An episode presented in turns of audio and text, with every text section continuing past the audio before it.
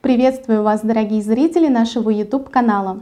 Меня зовут Дарья, я руководитель отдела лицензирования СРО и сертификации. Сегодня мы поговорим о том, какие существуют юридические тонкости в рамках получения образовательной лицензии. Ранее мы говорили об общих требованиях получения лицензии – Ролик вы можете посмотреть по ссылке в описании. Сейчас нас будут интересовать, какие существуют подводные камни и что следует учесть при желании начать достаточно кропотливый путь по получению разрешения на осуществление образовательной деятельности.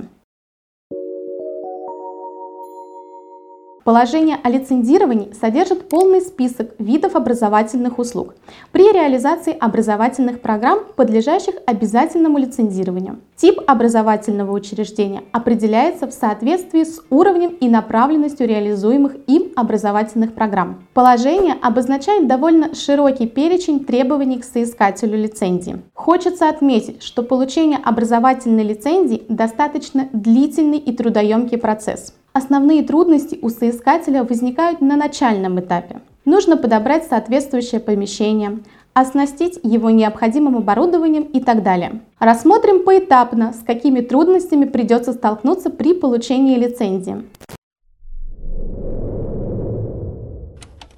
Если для работы у вас есть здание, помещение, территория, в которых вы планируете реализовывать образовательные программы, необходимо иметь все правоустанавливающие документы на эти объекты. Считаем нужным отметить, что получение лицензии на образовательную деятельность на недостроенные и неотремонтированные объекты становится невозможным, так как необходимо будет получить все заключения. Кроме всего прочего, помещение должно быть оснащено необходимой мебелью, оборудованием, инвентарем в строгом соответствии с требованиями закона и возрастными нормативами для обучающихся. Особое внимание нужно уделить специальным условиям для обучения лиц с ограниченными возможностями. Их отсутствие может сделать невозможным получение лицензии. Наличие образовательных программ – это обязательное условие для получения лицензии. Они должны быть разработаны непосредственно в учреждении или специально для него, соответствуют действующим и утвержденным образовательным стандартам. Если образовательные программы включают в себя какие-либо профили,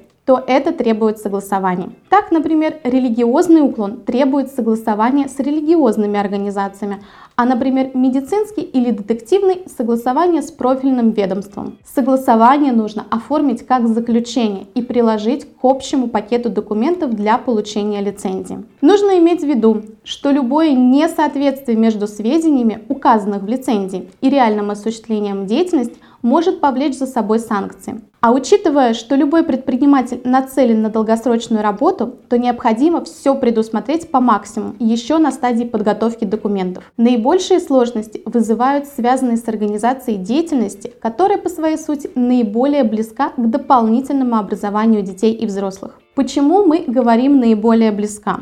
а не является. Потому что нередко сложно определиться, что же перед нами – дополнительное образование, досуг или просветительская деятельность. В то же время от ответа на этот вопрос многое зависит. Согласно действующей редакции Федерального закона об образовании, образовательная деятельность – деятельность по реализации образовательных программ, а образовательная программа – это комплекс основных характеристик образования – объем, содержание, планируемые результаты, организационно-педагогических условий и в случаях, предусмотренных данным федеральным законом, форм аттестации, который представлен в виде учебного плана, календарного учебного графика, рабочих программ учебных предметов, курсов, дисциплин, модулей и иных компонентов, а также оценочных и методических материалов. В соответствии со статьей 91 Закона об образовании, образовательная деятельность подлежит лицензированию. При этом нет необходимости получать лицензию индивидуальным предпринимателям, осуществляющим образовательную деятельность непосредственно. Приведенные выше положения законодательства, касающиеся необходимости лицензирования, можно толковать двояко. Первый вариант восприятия Если организация осуществляет определенную деятельность просветительской направленности, не имея образовательной программы и не выдает по окончанию курса документов об образовании и так далее, то требования о лицензировании на нее не распространяются. Другое толкование норм закона об образовании диктует гораздо более строгое отношение к организациям, осуществляющим деятельность в области образования. И сводится к тому, что если деятельность так или иначе связана с образованием, обучением, то она подлежит лицензированию в обязательном порядке. При таком понимании требований законодательства существует риск ответственности за образовательную деятельность без лицензий. И под такой риск попадают все организации, у которых среди видов деятельности есть образовательные акведы. Например, 85.41 образование дополнительное детей и взрослых, либо 85.42.9 деятельность по дополнительному профессиональному образованию,